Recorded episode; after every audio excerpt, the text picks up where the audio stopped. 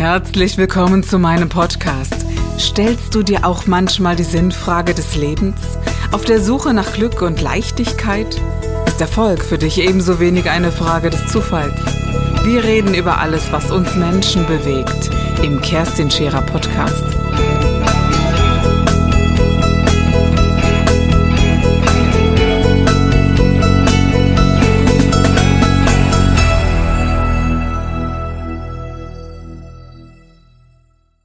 Wir haben heute ein ganz, ganz besonderes Thema in der Sendung. Ein Thema, es handelt sich um eine Krankheit, um die Krankheit Krebs. Ganz, ganz viele Menschen sind weltweit davon betroffen. Andere, die nicht davon betroffen sind, haben vielleicht Angehörige, Freunde oder Bekannte und wenn nicht gar eine ganz spezielle Angst davor, jemals an Krebs zu erkranken. Für mich ganz persönlich in meiner Arbeit, in meinem Leben immer wieder ein Thema. Für mich ist es die Pest des Jahrhunderts. Tatsächlich gibt es viele Möglichkeiten der Heilung, aber eben immer wieder Schwierigkeiten, und viele Menschen auf einem sehr leidvollen Weg. Ich bin sehr dankbar, heute einen Gast begrüßen zu dürfen, die diese Krankheit durchschritten hat und das schon seit über 15 Jahren. Sie hat eine Lebensgeschichte mit Krebs und sie bezeichnet sich auch als eine Frau mit Krebs und schließt die Krankheit in keiner Weise aus, wie ich es ebenfalls als sinnvoll erachte. Danke, Uschi Konrad, dass du in meiner Sendung bist und den Mut hast, darüber zu sprechen, denn das ist gar nicht so leicht, da hier wirklich vor die Kamera zu treten und zu sagen, ja, da äh, gab es etwas, was in mein Leben getreten ist, was überdimensional erschreckend, dunkel und schwarz gewesen ist. Sehr, sehr bedrohlich und zu einer Zeit, als ich sowieso sehr angeschlagen war, emotional sehr angeschlagen war. Mein Vater war ein Jahr davor an Krebs gestorben, sehr leidvoll an Krebs gestorben. Und ich wusste, irgendwas in meinem Leben läuft komplett falsch. Ich habe mich gar nicht wohl gefühlt, aber ich hätte nie gedacht, dass dass mich diese Krankheit trifft. Ich habe mich eigentlich sehr sicher gefühlt. Ich hatte vorher schon diffuse Ängste, ich hatte Panikattacken, ich hatte ganz, ganz viele Sachen, aber Krebs habe ich ausgeschlossen in meinem Leben. Ich habe auch so sehr kindlich vielleicht gedacht, na ja, also dein Vater hatte das nochmal in der Familie, das gibt's ja wohl gar nicht. Und ich habe auch meine Vorsorge sehr, sehr gründlich betrieben, dachte ich, aber ich habe es nicht gemacht. Ich habe ich habe mir einfach die Bestätigung holen wollen und ich habe gemerkt, mit mir stimmt irgendwas nicht. An ganz vielfältigen Sachen, an Ängsten, an, an körperlichen Sachen, die an Unwohlsein. Aber ich habe einfach rundum recherchiert, aber niemals gedacht, dass ich Krebs bekomme. Krebs bekamen für mich immer nur andere, ältere, Leute, die sowieso irgendwo in ihrer Familie damit befasst waren. Ich habe mich nie so gesehen. Auch ungesündere. Man denkt ja, ja natürlich ich, daran, ähm, das sind die anderen, die ja. vielleicht sich nicht bewegen, die nicht richtig. an der frischen Luft waren. Du äh, bist ein Mensch, die ernährt sich gesund, ja. sagst, du kochst eben alles selbst und achtest darauf.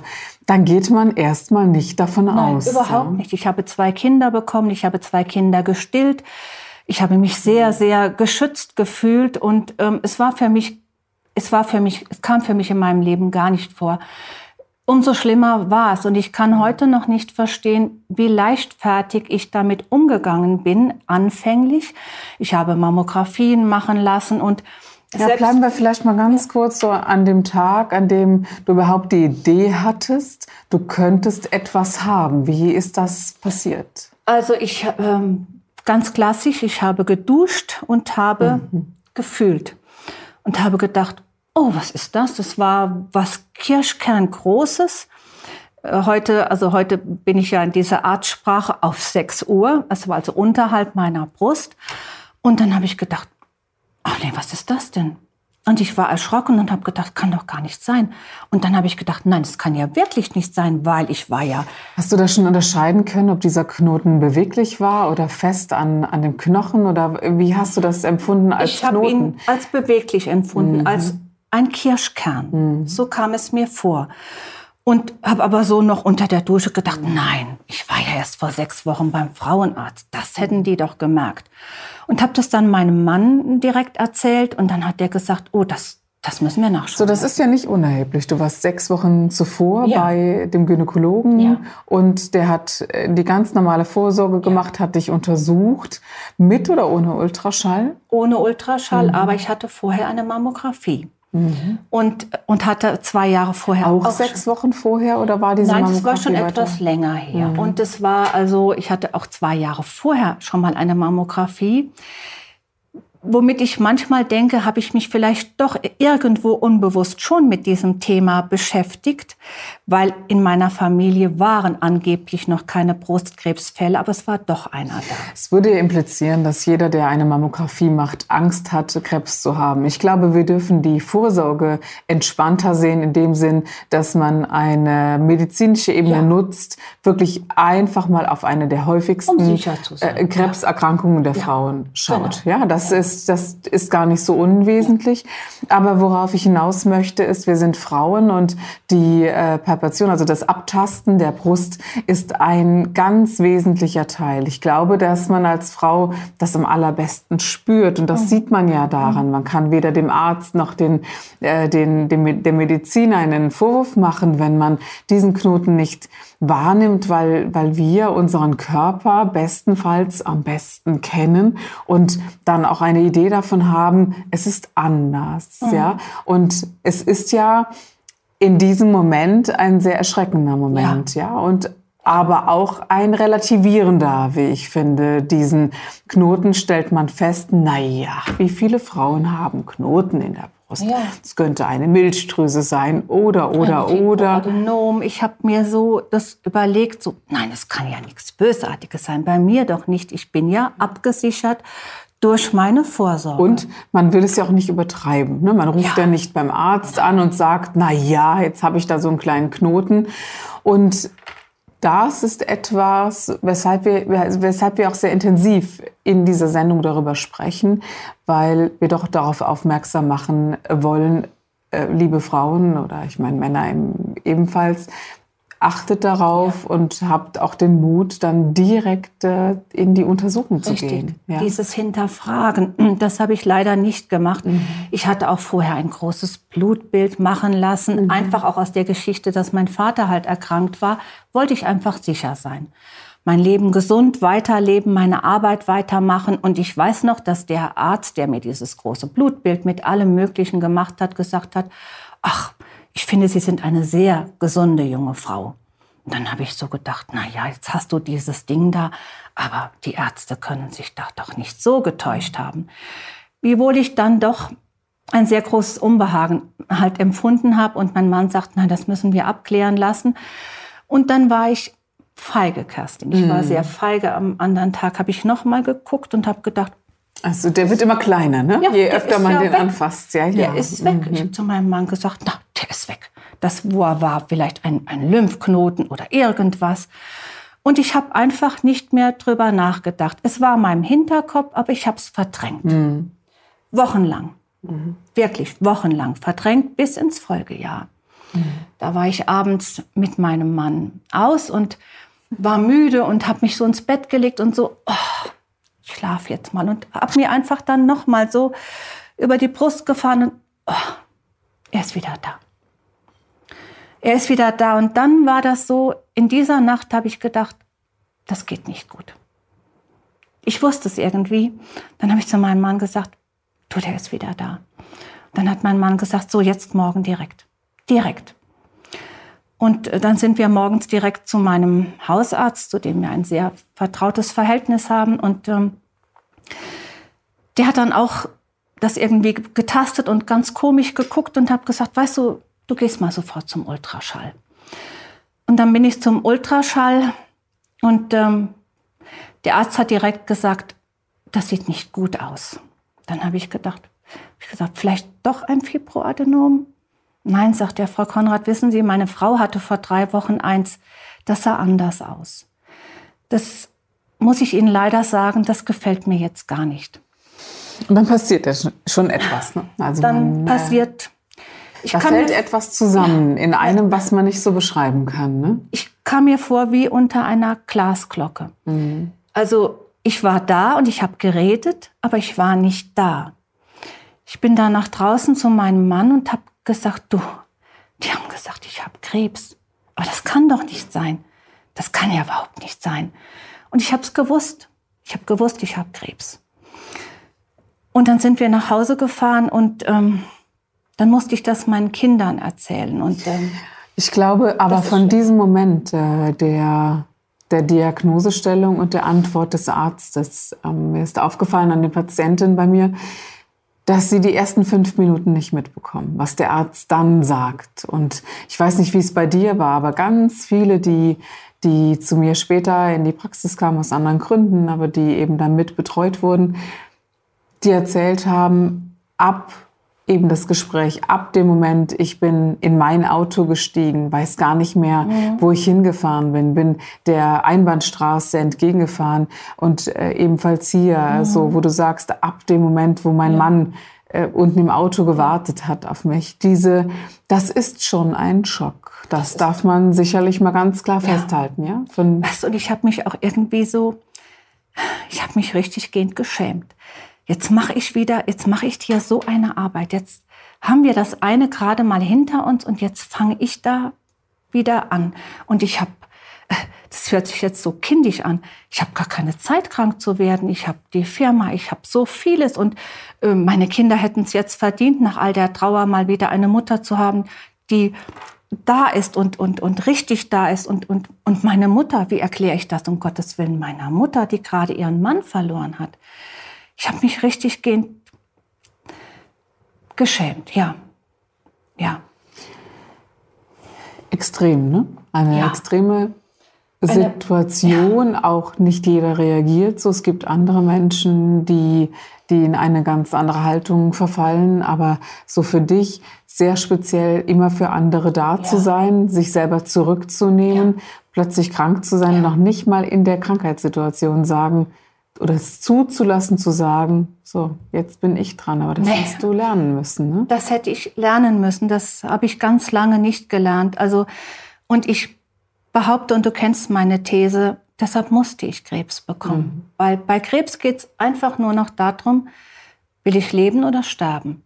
Und die Frage hätte ich mir vorher schon ganz lange stellen müssen. Und dann, glaube ich, wurde mir der Krebs geschickt. Und das war das hört sich jetzt vielleicht sehr komisch an, das war die letzte Chance, die ich hatte, diesen Krebs jetzt zu kriegen. Das ist eine ganz besondere Form davon, eine Krankheit wirklich anzunehmen. Ich glaube auch, dass äh, Menschen, die sagen, ich, ich sage dem Krebs den Kampf an, dass die, die Chance, ihn zu verlieren, diesen Kampf, größer ist, anstatt die Heilung zu gewinnen. Aber das ist eine ganz besondere Form zu denken, die ja. du ja dann auch wirklich selbst auch hattest. Die hatte ich komischerweise äh, sofort. Um mich herum ist alles zusammengebrochen. Meine Kinder waren am Boden zerstört, meine Mutter sowieso, meine Geschwister, mein Mann, vor allen Dingen meine Freunde. Wie hat denn deine Mutter auf diese Diagnose reagiert? Hast du, hast du ihr das selbst gesagt? Ja, das muss man ja selbst sagen. Wie gesagt, ich habe mich sehr geschämt, ihr diesen Kummer wieder anzutun, weil sie ja noch sehr beschäftigt war.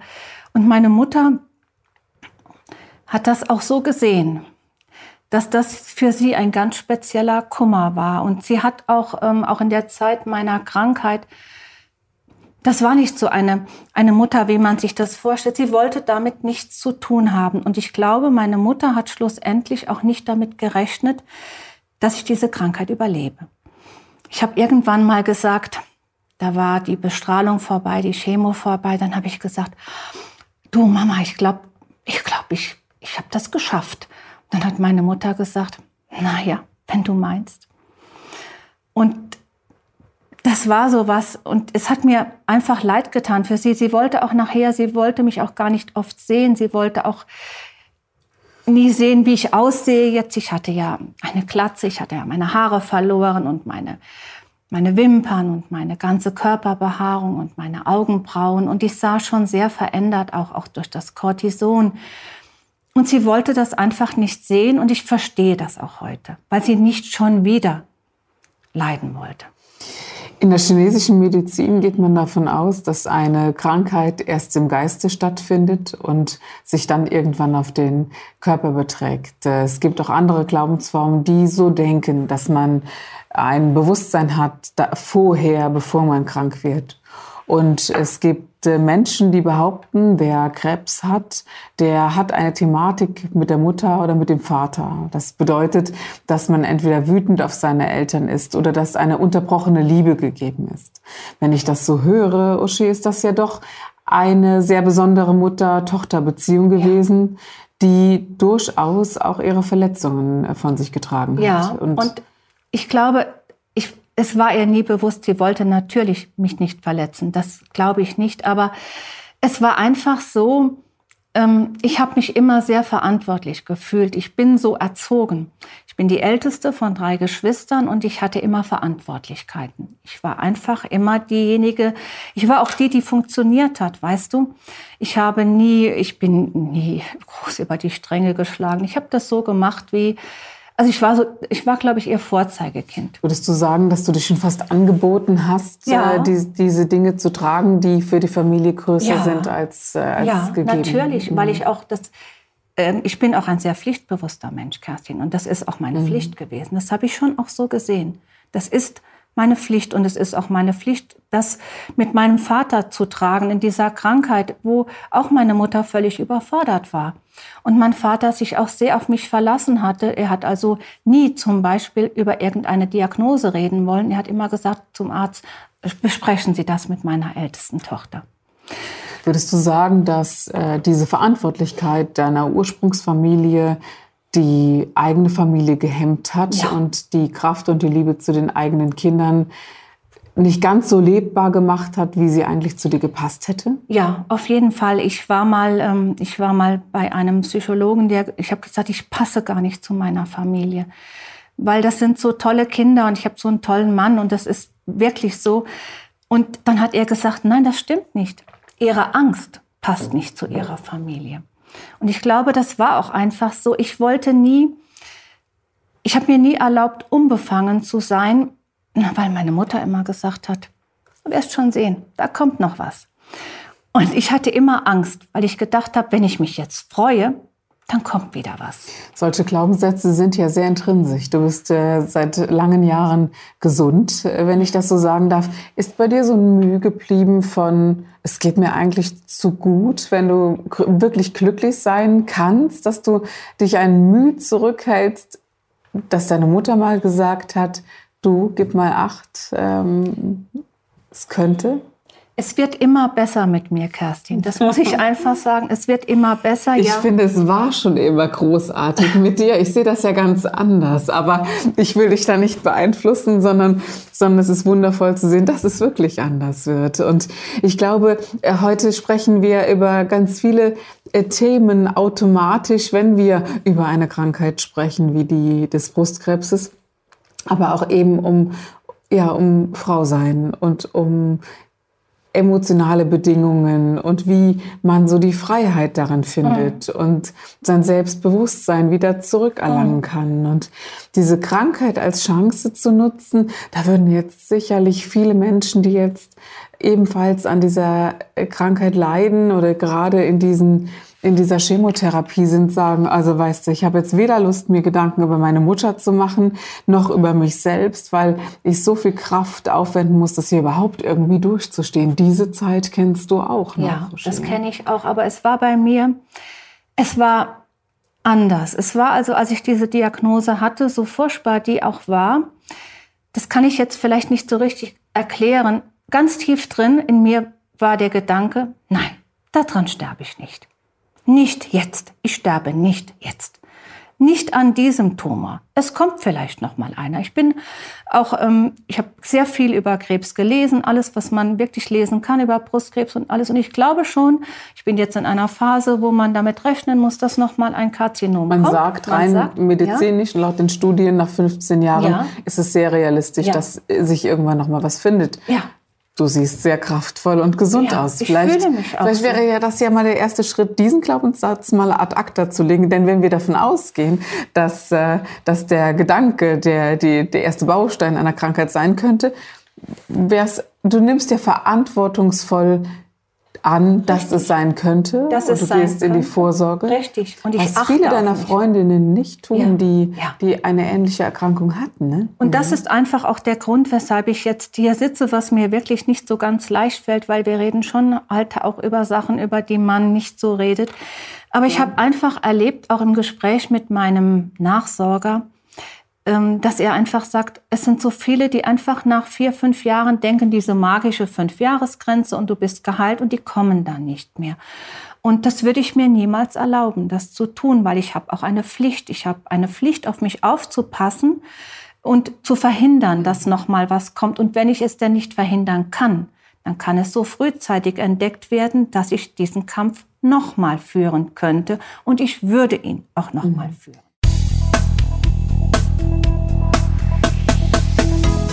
Das war der Gib dich ganz Podcast mit Kerstin Scherer.